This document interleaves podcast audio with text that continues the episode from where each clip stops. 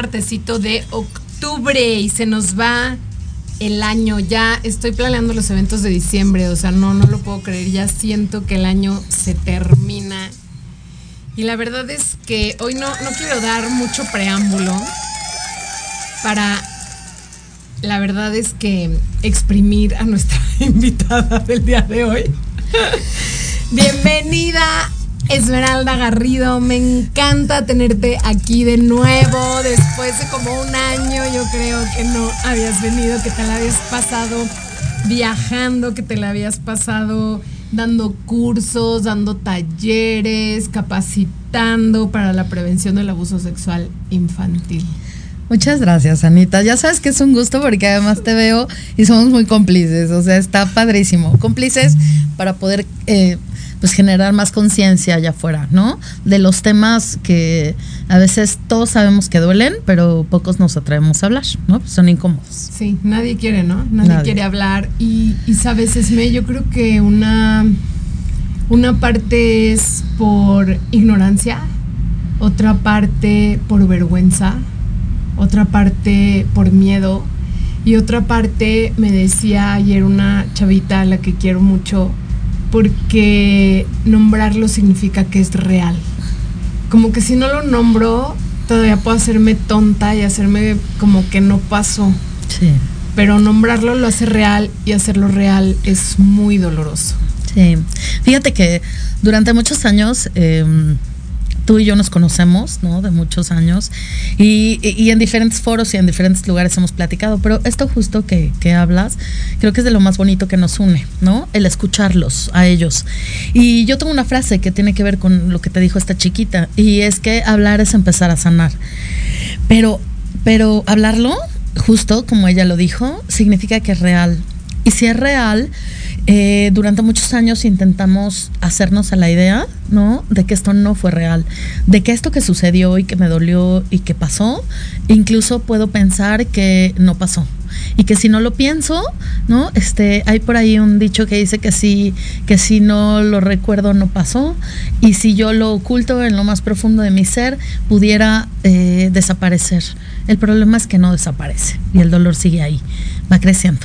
Y sale de alguna u otra forma, ¿no, Esme? O sea, sale, no sé, en manera de violencia o en manera de sumisión o en manera en, violentando a otros o, o no pudiendo establecer vínculos sanos.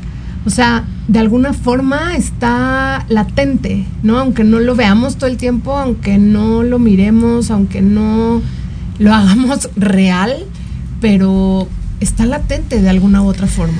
Sí, lo que sucede es que cada vez eh, eh, está está mucho más evidenciado, pero en realidad durante muchos años, no, no, es que hoy exista y antes no, ha existido siempre. El asunto es que lo hemos naturalizado, ¿no? Hace muy poquito alguien de la farándula se atrevió a platicar, eh, Sasha Sokol, y de repente dijo, es que eso fue un abuso, ¿no? Pero eh, había fotografías, estaba en todos lados, los mismos padres lo naturalizaron, y cuando nosotros vamos eh, dándonos cuenta, es que no podemos naturalizar naturalizar lo que es violento, ¿no? Y, ahí viene el impacto. Esta violencia em, sexual de este tipo, de tipo sexual, que aunque en general la violencia, ¿no?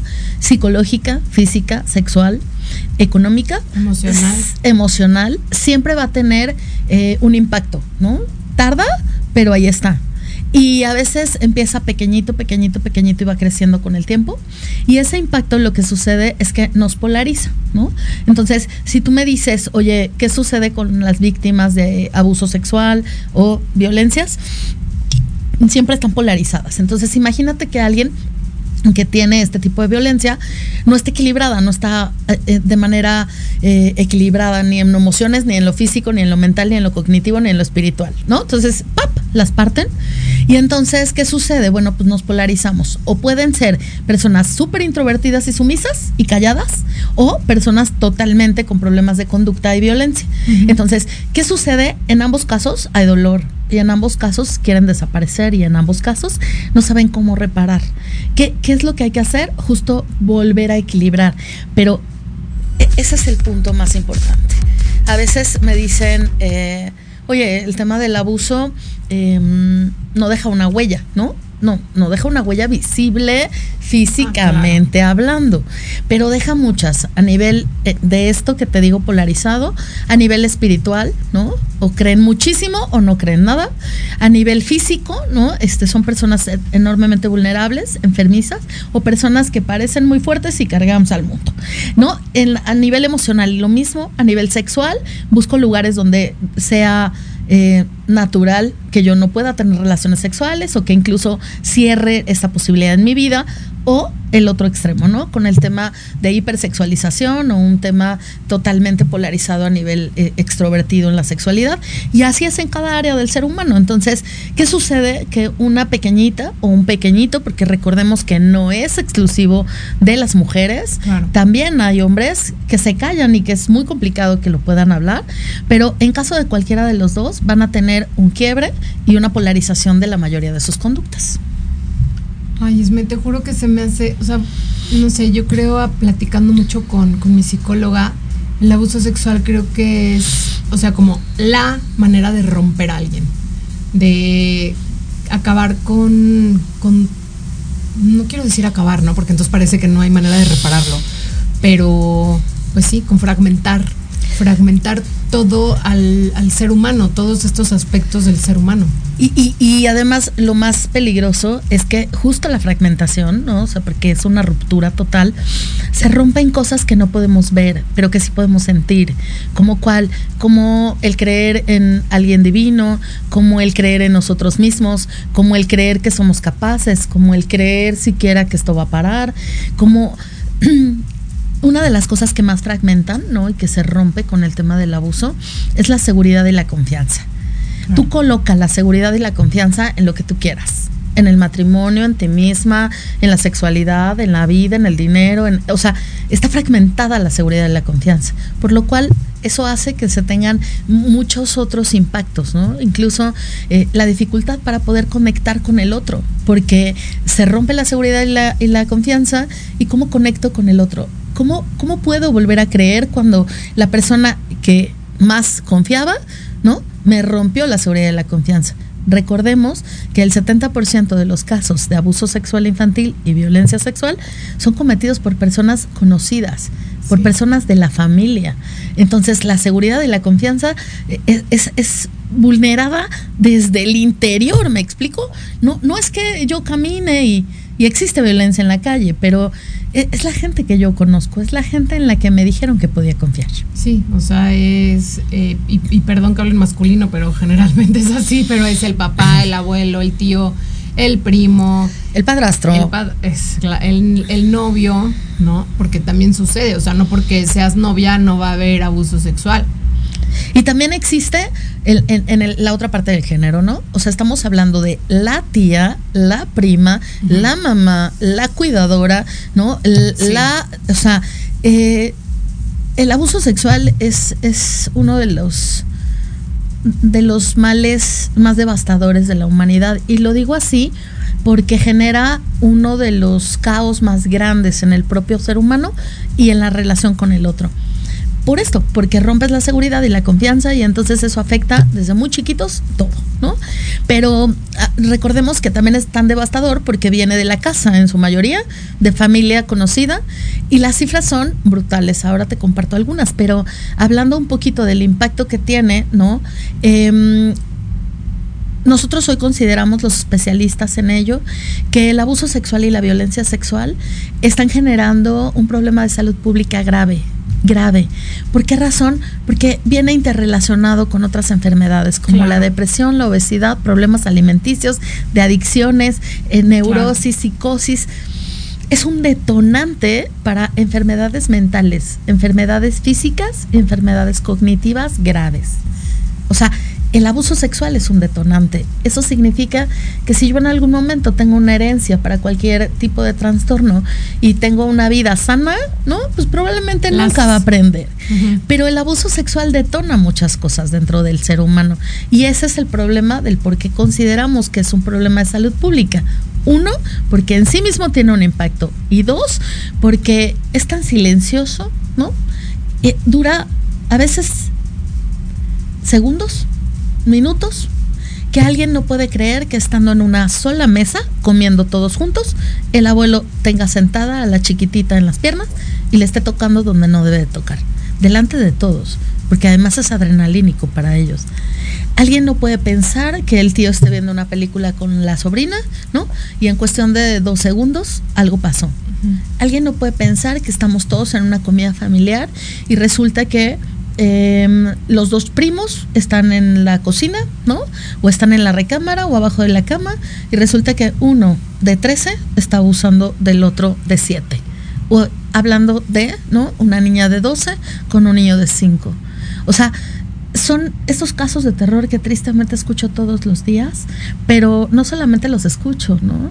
O sea, los miramos por todos lados. Cada vez la gente está evidenciando más que esto sucede.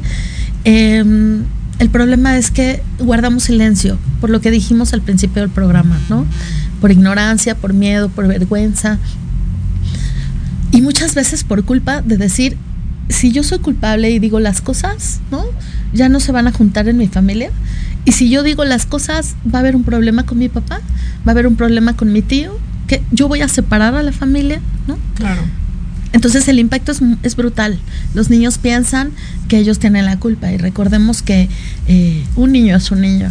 El adulto es el que tendría que controlarse. Claro, que responsabilizarse, 100%. O sea, Yes. por Dios. Ajá. Sí, sí, sí. Pero 100%. ¿estás de acuerdo conmigo que hay muchísimas personas, Ah, bueno. El mal de, nuestra, de nuestros tiempos. supuesto, La no responsabilidad, o sea, nadie se responsabiliza de nada y por eso tenemos también, yo lo veo, chicos que tampoco se hacen responsables de nada, o sea, simplemente pues, si no si, si no lo veo no pasa, si no lo volteo a ver, si no le pongo atención es que no está ahí, o sea, nadie se hace responsable. O incluso puede haber aberraciones tales, ¿no? Este, que una madre pueda decirte, bueno, lo que pasa es que es la manera en que lo quiere, ¿no? O este, lo que sucede es que él, él, él o ella Lo provocó. lo provocó, ¿no? O lo que sucede es que él o ella, ¿no? Este, insistieron. Recordemos que un niño es un niño y que el adulto es el que tiene responsabilidad. A veces me dicen, es que el niño cooperó, ¿no? O sea, O sea, es, Sí. es neta, o sea, el niño cooperó. Sí, pues, el niño no cooperó. inventes. Entonces ahí es donde dices, aunque incluso está, está tipificado como tal, aunque el niño eh, hubiera eh, accedido, ¿no? Accedido entre comillas ¿no? y Consentido. consentido, ¿no? Eh, no es viable porque porque recordemos que un niño está en desarrollo y Claro. todavía no tiene completo ni el sistema cognitivo ni el ninguno. Nada. Entonces, ¿qué quiere decir? Un niño, y tú lo sabes en la escuela, no puede elegir. Claro. Un niño no está en capacidad de tener o de elegir algo que va a tener un daño permanente en su ser. Claro. ¿Por qué permanente? Porque a pesar de que lo sanemos, ahora platicaremos de esa parte, eh, el daño permanece el resto de nuestros días. Se, se puede, puede dejar de doler, pero ahí se queda. El recuerdo siempre va a existir. Esos momentos, esos flashes, esos lugares, esos olores, esas cosas desagradables ahí van a estar. A veces con los años deja de doler. Y te puedo decir que sí deja de doler, ¿no? Una de las partes que jamás te he dicho es que, y mira que nos conocemos de hace años, es que mm, yo también soy víctima de abuso sexual y justo por eso es que no solamente eh, estudié, yo siempre digo que de mala manera, primero tuve toda la práctica y luego tuve la teoría, ¿no? Y, y en esta mala práctica, eh, eh, al no tener cuidadores responsables, ¿no? Sanos, cuidadores que pudieran hacer la chamba que era su chamba, que era solo cuidarme, ellos fueron los responsables de la violencia. Entonces, cuando hablamos de esto, ¿no? También es importante que entendamos que nadie puede dar lo que no tiene. Y hay papás que no pueden cuidar, porque no pueden ni responsabilizarse de ellos. Y hay otros, ¿sí? Que también se culpan por el abuso de sus propios chicos. Y habrá que entender también que hay papás que son muy buenos papás, son presentes, son amorosos, son responsables, pero que un segundo basta, un segundo, para que alguien en quien tú confiabas, si era de tu familia, pueda eh, lastimar de una manera muy dolorosa a tu propio hijo. Por eso eh, a veces me dicen, oye, con todo esto, entonces, ¿qué hay que hacer, no? pues hay que enseñarle a los niños a hablar. Hay que enseñarle a los niños que cualquier cosa que suceda nos las tienen que decir. Hay que enseñar a los niños que su cuerpo tiene que tiene merece respeto. Pero ¿qué sucede si un papá le falta el respeto con golpes, con gritos, con malas palabras? El niño no aprende a diferenciar lo que es el buen trato del maltrato. Yo siempre les digo que si nosotros amáramos y respetáramos a nuestros hijos, en el momento que cualquier persona intenta hacerle un daño, brincarían diciendo, esto no. Pero ¿qué sucede? Ahí es la vulnerabilidad de los niños. Hay tanta violencia en las casas, se presenta tanta violencia en la calle, basta que tú prendas la radio un segundito, abras el internet, dos, o Twitter, ¿no? Y puedas encontrarte cantidad de cosas que son violentas en un 90%. ¿Qué quiere decir? Naturalizamos eso. Y no les enseñamos a los niños la otra parte con amor, de vivir con sentido, de vivir con respeto. Entonces los niños aprenden que si en mi casa quien me ama me lastima, es normal. Y entonces cualquiera puede pasar encima de mí y puede lastimarme o puede usarme como se le pegue la gana. Y ese es el problema. El problema no es vigilarlos 24/7. El problema no es ponerles una GoPro para ver qué miden, qué comen, qué hacen. No. La situación es enseñarles que en la vida hay amor y respeto y que esa es la manera de protegerte y que cuando alguien intente lastimarte o haga algo que te haga sentir mal, inmediatamente tendrías que parar. Parar, pero gritar, pero pedir ayuda, pero avisar, pero compartir que eso está sucediendo. Y si intervenimos, hace toda la diferencia con un tema de abuso sexual y violación. Pero si no intervenimos pronto, vamos a convertirnos en adultos rotos que fueron niños muy rotos. ¿Me explico? niños abusados. Totalmente. No, violentados. Claro. Y no sé, Esme, pero al final yo creo que va siendo una cadenita y por favor corrígeme si estoy equivocada, pero entonces si yo fui abusada y yo no trabajo en mí, yo no saco lo mío, yo no soy capaz de mirarlo, yo no me hago responsable, y no es que yo me vaya a ser responsable del abuso del que tuve, porque yo era una niña, entonces no, pero si yo cuando crezco y soy adulta no me hago responsable de sanar eso, hay una probabilidad grande que yo no respete el cuerpo de mis hijos, que yo no pare un abuso, que no pare una situación de violencia o que yo misma perpetúe esa situación de violencia.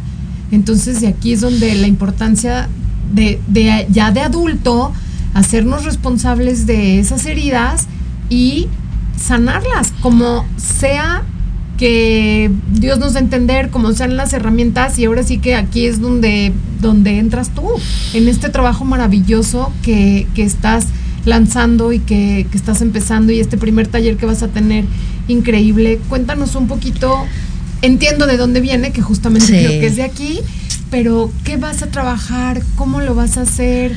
Mira, eh, existe para mí es muy importante basarme en la ciencia. Yo creo que, porque desde muy chiquita tuve este tema de violencia, violencias, eh, me di cuenta que había que probarlo todo, ¿no? Y que había que eh, prácticamente tener la certeza de las cosas.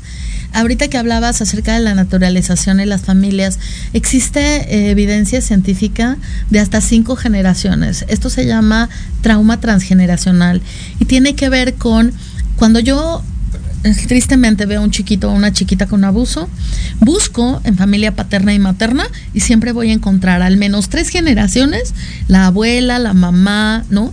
O familias, ¿no? Que ahí hay un libro que, que, que en algún momento hice sobre secretos familiares y tiene que ver con esto, tiene que ver con el guardemos el secreto, nadie diga nada para que continúe la familia bien, ¿no?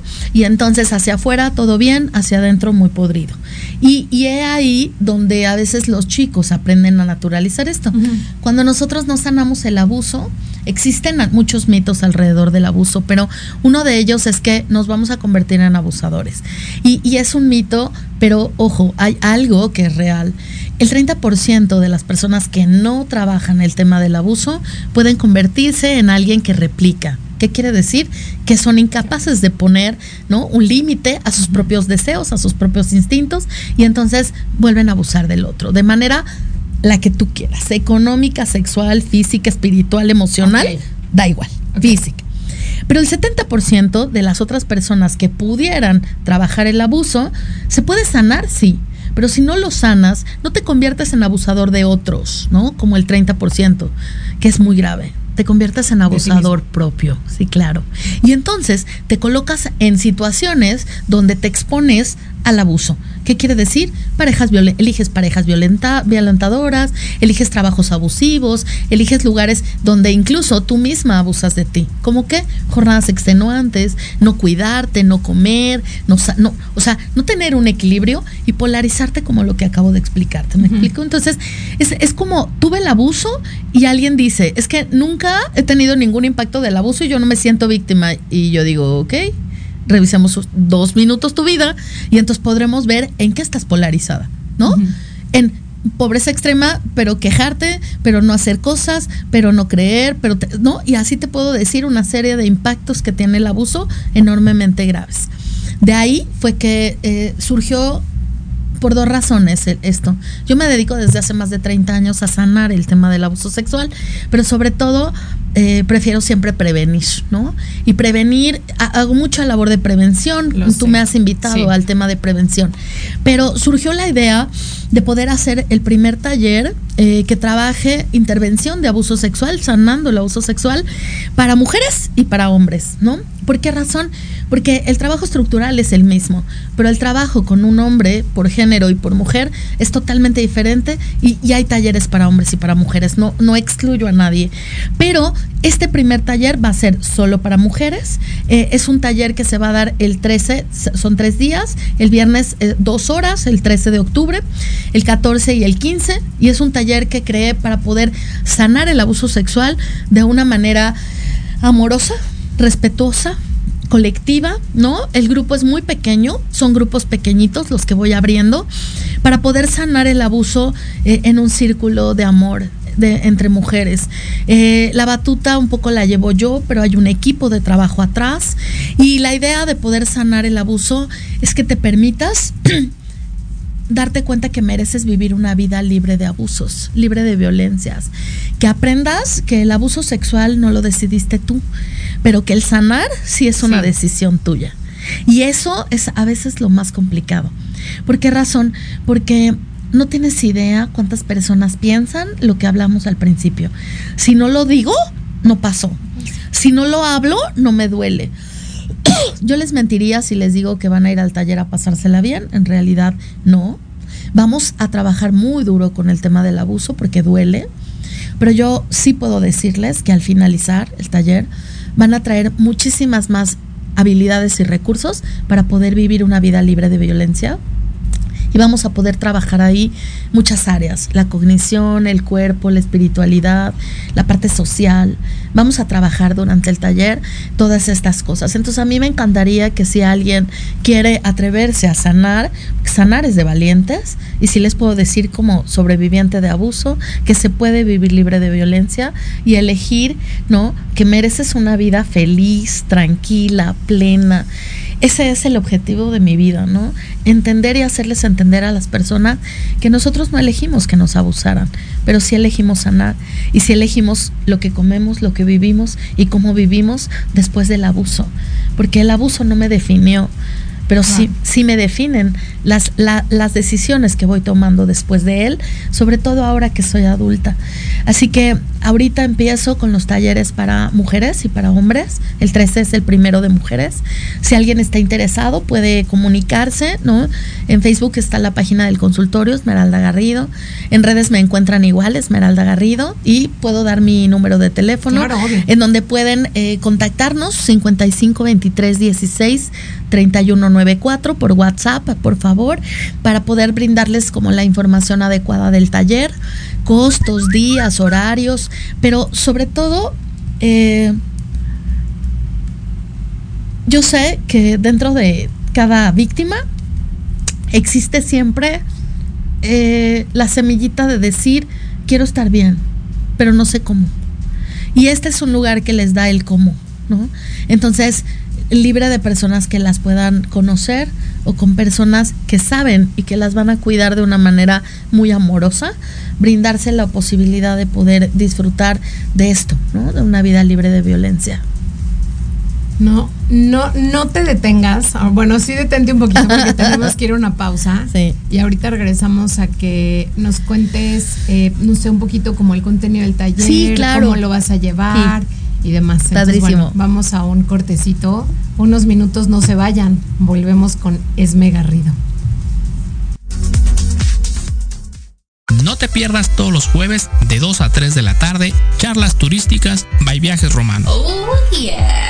Un programa que tiene como finalidad dar a conocer las mejores opciones para sus próximas vacaciones. Hoteles, destinos turísticos, tips de viaje y mucho más. Ay, bueno, así sí. Solo por Proyecto Radio MX, con sentido social. Vivimos un mundo cambiante, por eso Café, Política y algo más es el programa de análisis para conocer los temas relevantes de América. Debate, opinión y pluralidad política con Sebastián Godínez Rivera. Tenemos una cita todos los martes de 5 a 6 de la tarde, solo por Proyecto Radio MX con sentido social. Te esperamos todos los martes de 8 a 9 de la noche en este tu programa, Misticismo Judío y Kabbalah, donde aprenderás a desarrollar todo tu potencial. En Proyecto Radio MX con sentido social.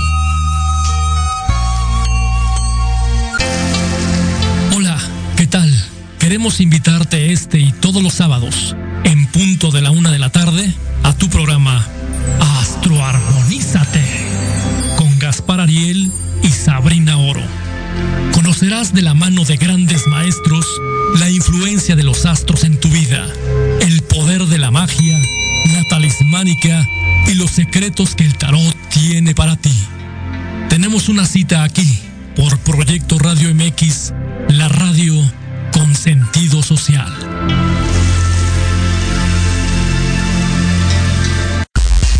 Antesala, el programa para enaltecer todos tus proyectos. Te invitamos a escucharnos todos los martes en punto de las 9 de la noche. Conducido por Ariadna Vázquez Y Jimena Riverol, solo por Proyecto Radio MX. con sentido social.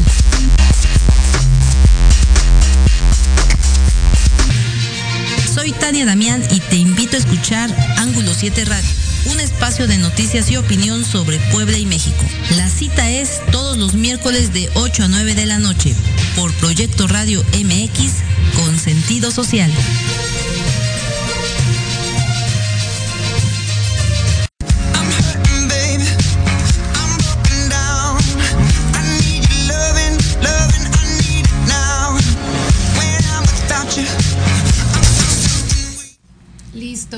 De vuelta con Esme Garrido. Esme, cuéntanos, me interesa mucho que hablemos de lo que estamos hablando ahorita fuera del aire, pero quiero primero cerrar el tema del, del Del taller. taller. Ajá. Eh, ya nos dijiste 13, 14, 15, Y 15 de octubre eh, va a ser en la Ciudad de México. Es un taller que es totalmente vivencial. O sea, no es un taller teórico, no, Sí, no, o sea, no van a ir a tomar notas y a ver PowerPoints. no van a ir a sentarse a que yo les lea una diapositiva. Para eso escúchanme ahí en el canal de YouTube, ¿no? O en tu radio. Ajá. Pero eh, no, es totalmente vivencial. Es un taller durante 30 años. Yo me di cuenta que había algunos ejercicios y algunas actividades en donde sanar el abuso sexual tiene que ver también con neurociencias. Entonces, ¿qué hacemos? Hacemos procesos físicos de con neurociencias, con, el trabajas con el cuerpo.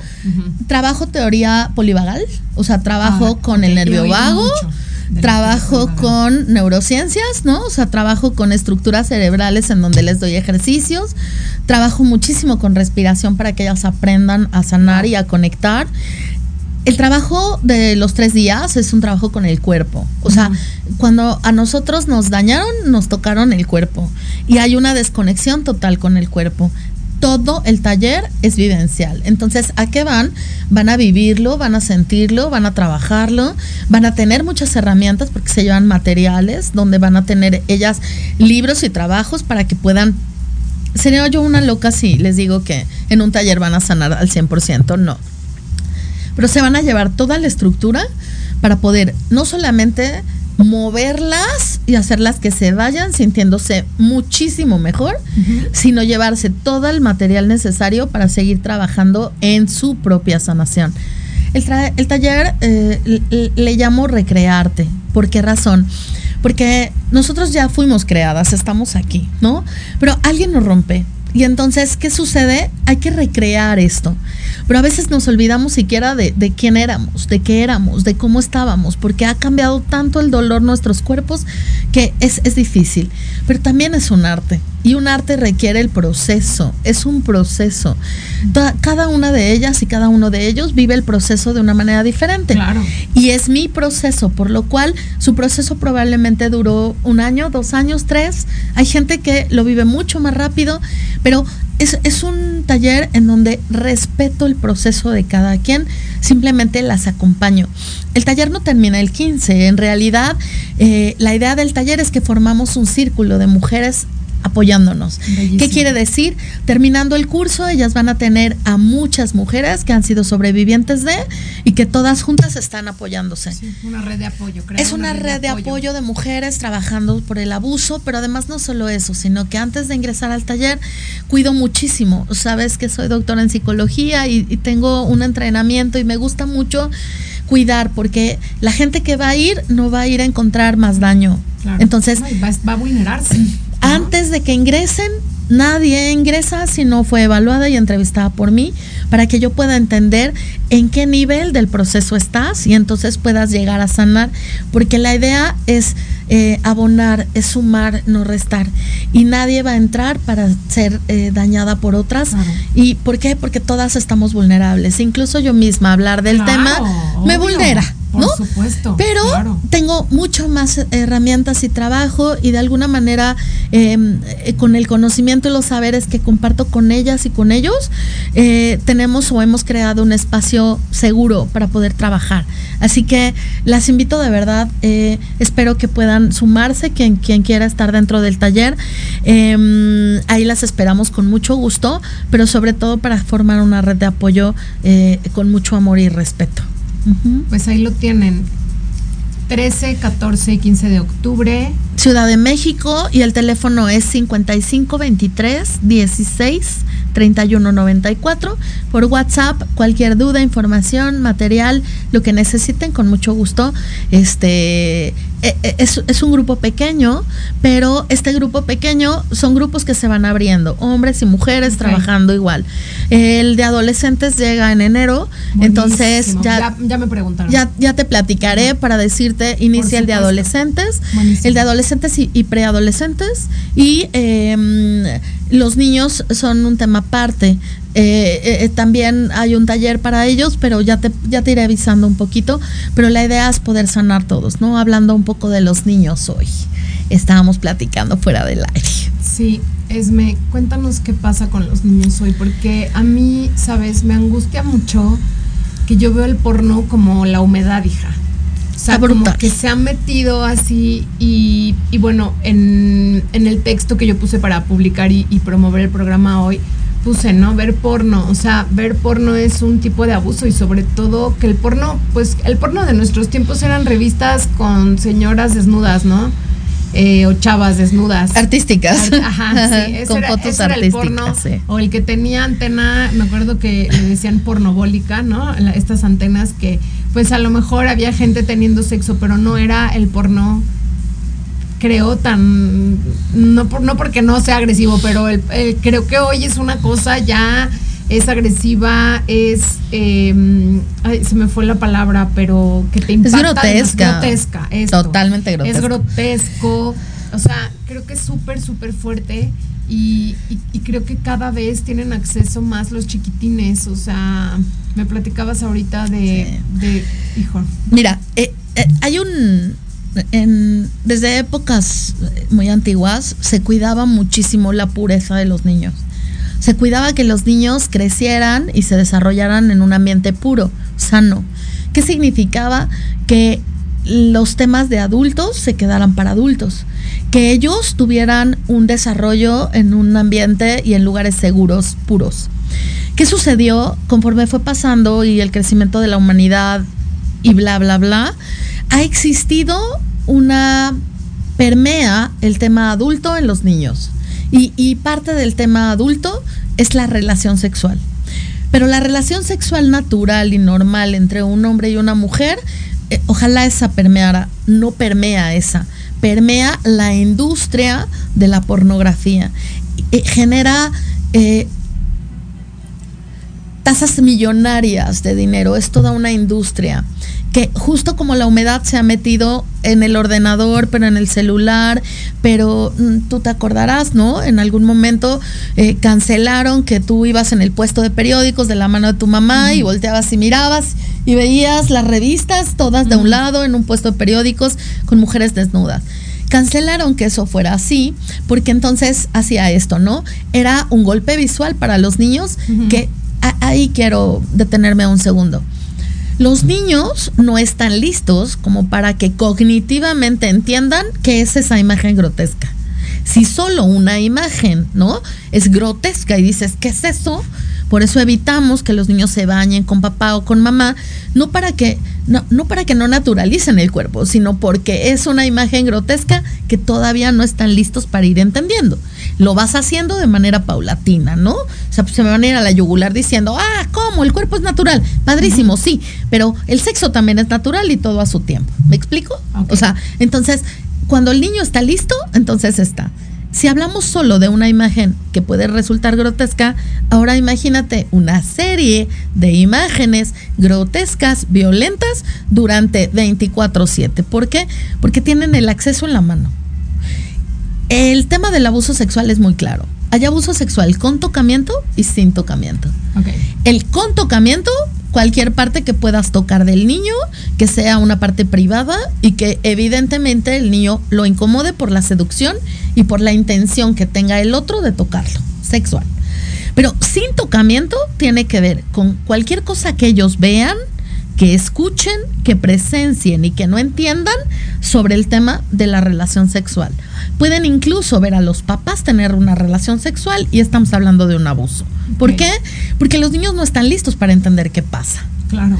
Ahora, tú imagínate si los niños van a estar listos para poder entender, ¿no? Toda una serie de imágenes grotescas que desvirtúan la relación sexual normal y natural de cualquier ser humano. Porque si lo que ellos vieran reflejara la naturalidad, ¿no? Pues habría que verla cuando estuvieran grandes y en edad para. Pero uno lo desvirtúa, dos es violento, tres cambia completamente la estructura cerebral de sus cabecitas. ¿Qué quiere decir? El abuso sexual y la experiencia adversa cambia ocho áreas corticales del cerebro. Te estoy diciendo que es estructuralmente. Ocho áreas. o sea, no, ¿qué impacto? Ocho. O sea, y entonces, ¿qué sucede? ¿Cuáles son los síntomas de los niños que empiezan a tener esto? Dificultad para concentrarse, mayor ansiedad, mayor masturbación, mayor eh, incluso depresión, mayor eh, ensimismamiento. Problemas Tienen para dormir, problemas para dormir graves, pero además también algo que es muy grave, que es la impulsividad crece y el núcleo que regula esa impulsividad, ¿no? Eh, va, decrementando este trabajo. ¿Qué quiere decir? Núcleo biológico. Totalmente, de las ocho áreas del cerebro. ¿Qué pasa? Los niños tienen menos consecuencias, menos em, conciencia de la consecuencia de sus actos. ¿Qué quiere decir? Tienen abierta la compuerta para hacer lo que se les dé la gana. Ahora ahí va, antes, yo les digo que tengo 30 años trabajándolo. Antes me llegaban al consultorio chiquitos, adolescentes, ¿no? Que los papás me decían es que tiene un problema de masturbación o ve pornografía, ¿ok? No. Hoy estoy recibiendo, se o sea, decrementado la edad en que yo recibo niños. Te puedo decir que hoy los niños empiezan a ver pornografía entre tercero y quinto de primaria. O sea, antes tu primo, tu tío, tu ¿no? Ah, veían ah, este las revistas y andaban haciendo esto a los 15. Gracias, 16, ¿no? Hoy no. Hoy te estoy hablando que a, los 8, ¿no? Igualito que ha bajado el consumo de alcohol. Igualito que ha bajado la edad de inicio de relación sexual. ¿Por qué razón? Porque los niños están acelerando los procesos que no tendrían que tener un acelere porque como les digo, todo llega, todo es a su tiempo. ¿Cuál es el problema? prisa, ¿no? Que están hipersexualizados, ¿cierto? Sí, Y están hipersexualizados por la pornografía, pero todo, pero el espectacular. Por la manga, de- o sea, por el espectacular del perfume, Ajá, por el sí. espectacular de la música, Por las, la las can- letras de las canciones. Gracias. vengo de dar a niños, ¿no? Entonces traen sus dibujos, grafitis, las mangas, ¿no? Que si tú ves cualquier manga japonesa, sí, son preciosas, pero tienen hipersexualización siempre.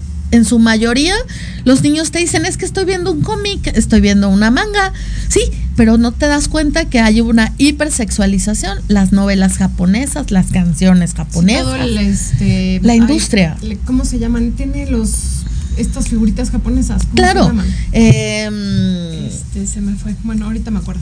Bueno, pues todas estas, ¿no? Están teniendo justo una hipersexualización. Tú miras eh, eh, un, un- un dibujo animado y dices, ah, qué lindo, sí, no.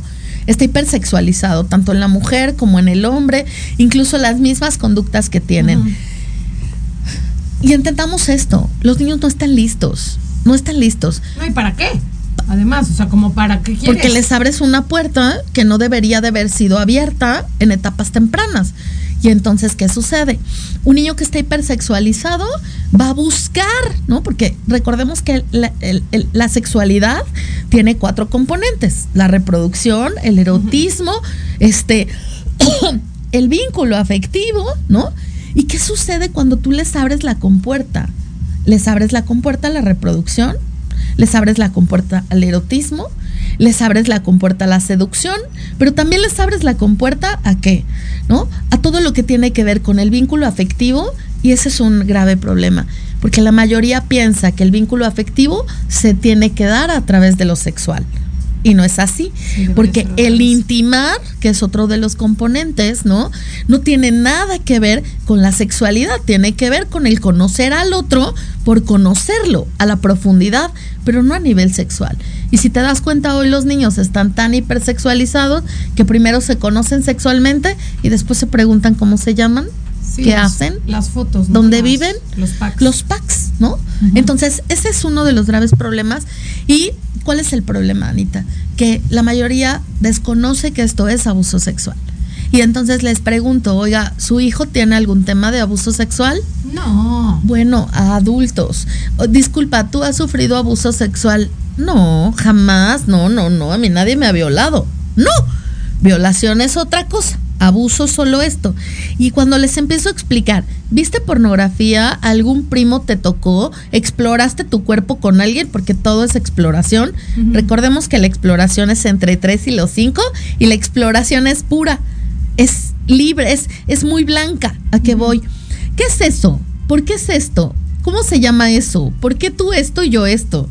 Si un niño tiene un acto que es de sexualidad adulta, como un sexo oral, como cualquier tipo de estas cosas eróticas, ¿qué va a suceder? ¿Eso un niño se lo enseñó? No, eso se lo enseñó un adulto. Entonces, O lo vio en. o lo vio en algún lugar, claro. gracias, ¿no? Este, ¿qué sucede? Ahí, ahí está la diferencia. Entonces, sí es muy importante que entendamos que qué es abuso y qué es violación, pero también entendamos que vivimos en un mundo en donde la OCDE nos pone en primer lugar de abuso sexual a nivel mundial En México. en México. A nivel Latinoamérica y países del Caribe estamos a- en, en segundo lugar. El primer lugar es Brasil. Estamos hablando, y mira que te voy a dar una cifra que es catastrófica y de verdad a veces es- esto resulta brutal porque no nos damos cuenta el terrible daño que les estamos haciendo a los pequeñitos. Y, eh, por ejemplo, ¿no? Eh, cinco cada año, 5.4 millones de niños y niñas y adolescentes son víctimas solo de abuso sexual en México. 5.4 millones. De los cuales 6 de cada 10 violaciones o- y abusos sexuales se producen en casa. El 60% de estos casos se ha reportado que es un agresor familiar. La mayoría no son denunciados. Y los que son denunciados, 9 de cada 10, no llegan a una resolución. ¿Qué quiere O sea, decir? no hay consecuencias. Ninguna, solo en un caso. ¿Qué quiere decir esto? Quiere decir que el abuso sexual está en cada una de nuestras casas y mientras tú y yo estamos platicando, tristemente alguna niña o algún niño están siendo tocados. ¿Qué sucede? que a veces lo naturalizamos, ¿no? Hoy, hoy no hoy platicamos de la casa y de los seres cercanos, pero en algún momento pensemos, ¿no? Netflix está lleno de documentales, La Luz del Mundo, ¿no? Donde los propios papás llevaban a sus hijas y a sus hijos para que alguien, ¿no? Este, pudiera abusar de ellos o violarlos. Cuando nosotros hablamos de violaciones y de abusos, pensamos que es algo que en mi casa no, en mi, en mi escuela no en mi iglesia no, en mi lugar no, pero es mucho más cercano, ¿no? De lo que nosotros pensamos. Me atrevo a decirte hoy que si yo le preguntara a cada una de las personas si conoce a alguien que sufrió abuso sexual, seguramente te va a decir que sí. Todas te van a decir que sí. ¿Cuántas? Somos muchos. Muchos. Muchísimos. Claro. Muchísimos. La semana pasada, eh, y mira que tengo 30 años trabajando me invitaron a un refugio donde voy a dar el taller también, pero en Guadalajara. Es el primer refugio que yo conozco, ya luego te platicaré, donde hay 27 niñas. La más chiquita tiene 12 años y la más grande tiene 19. 27 niñas con 24 bebés. Te estoy diciendo que el embarazo adolescente también para la OCDE en México es el número uno. Y también la, la, la muerte materno-fetal. Porque una niña de 12 años. Está dando a luz, imagínate. Gracias. por Dios. En su mayoría, de las 27 que están ahí, la mayoría fue abusada o violada por sus propios papás o familiares. Y otro tanto, ¿no? Vendidas. Vendidas por sus papás, ¿no? A hombres mayores. Y entonces las chiquitas embarazadas. Te estoy diciendo, 27 chiquititas cuidando, niñas cuidando niños. E, ese, es, ese es el tema más grave que existe Hace 30 años que te digo que me dedico a esto y es la primera vez que veo que en México hay un refugio así. ¿Por, qué tendremos que tener un refugio para niñas así? ¿Por, qué las niñas no pueden estar seguras, en sus casas? ¿Por qué las niñas no pueden aspirar a otra cosa? ¿Por, qué alguien podría sentirse inseguro en el metro? Inseguro en la calle? inseguro en su casa. En su casa, todavía dices, bueno, en el metro, en la calle, o sea, no lo justifico ni digo que está bien, pero en tu casa. casa? O sea, ahí sí algo como sociedad estamos haciendo muy mal. Estamos haciendo muy mal. Muy mal, muy mal trabajo. Y yo siempre les digo, prefiero prevenir que intervenir. La verdad es que trabajar con víctimas es, es muy fuerte, pero sería mucho mejor si cada uno de nosotros, ¿no? Tuviera la conciencia de poder cuidar y educar a nuestros chicos de tal manera que pudieran ellos cuidarse solos darles herramientas, porque esos somos los papás. Los papás tenemos que brindarlos de herramientas para que ellos puedan solos. Y si ellos no pueden solos y nosotros no les dimos las herramientas, algo pasa, ¿no? Como sociedad algo pasa. Por eso, cada que tú me haces favor de invitarme aquí, que yo soy muy feliz, eh, me encanta porque hacemos conciencia, generamos esto, ¿no? Que la otra persona que nos escuche, ojalá no, tenga un caso así y pueda evitarlo. Eso sería fabuloso. Pero si hay papás y mamás que tristemente nos están escuchando y tienen a un hijo con abuso o tienen a una chiquita que acaba de pasar abuso, puedan entender que sí hay recuperación y sanación. El proceso es un proceso y lo tienen que vivir. Y es doloroso. Y es doloroso. Claro. Para el chico y para las familias. Claro. ¿no? Pero se puede, sí se puede pero sería mil veces más eh, interesante que como sociedad pudiéramos tener escuelas seguras, casas seguras, iglesias seguras, calles seguras, espacios seguros, para que los niños pudieran desarrollarse de una manera sana, armónica, natural, ¿no?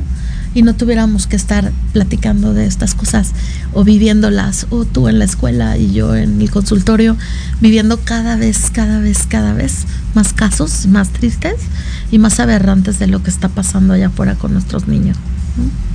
Esme, mm. como siempre se nos acaba el tiempo, se nos va volando.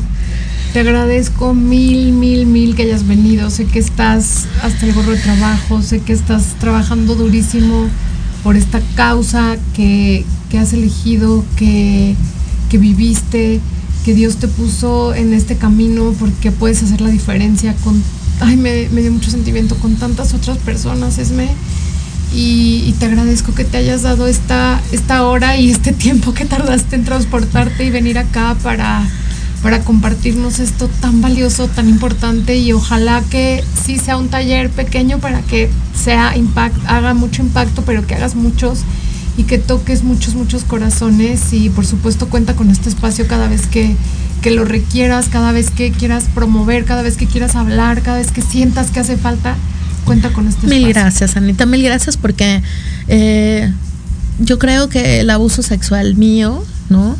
Eh, me impactó y me dolió muchísimo y me, me, costó muchas cosas, ¿no? Me costó la salud, me costó muchas cosas, pero mm, se ha convertido en mi misión de vida porque mm, se ha convertido en una manera de servir, se ha convertido en una manera, voy llegando de Querétaro, ¿no? De, de trabajar con casi 150 chiquititos en situación de, de, institucionalidad, ¿no? Niños en un orfanato, de los cuales te puedo decir que el 90% ha tenido violencia, ¿no? Y darme cuenta que esos pequeños tuvieron una segunda oportunidad me llena de vida para entender precio, claro. que si alguien así tiene una segunda oportunidad, y yo tuve una segunda oportunidad, todos merecemos una segunda oportunidad para poder estar mucho más sanos, para poder vivir felices, pero también para vincularnos con el otro desde el amor, ¿no? Y eso lo decido yo, hoy adulta. Así que es maravilloso, gracias a estar aquí y entender que me vinculo contigo desde el amor. Desde el amor. Y lo que se escucha aquí tiene que ver justo con esa parte amorosa, ¿no? Porque además de, de ser amigas, compartimos dolores y compartimos emociones y compartimos amigos y compartimos pérdidas que nos hacen cada vez ¿no? seguir aquí ayudando a otros. Gracias, Anita. Gracias, Esme. Gracias a todos los que nos escucharon el día de hoy. Y bueno, pues si están desgraciadamente en esta situación, por favor, tomen la decisión, tomen la rienda de su vida en sus manos. No dejen que alguien más defina quiénes son y cómo es su futuro. Les mando a todos un beso, nos vemos la próxima semana. Chao, chao.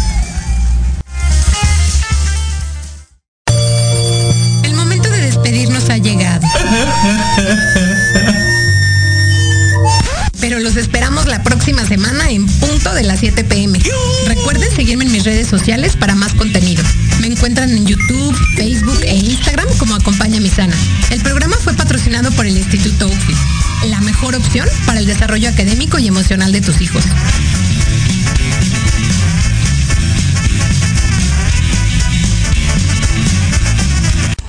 Estás escuchando Proyecto Radio MX con sentido social.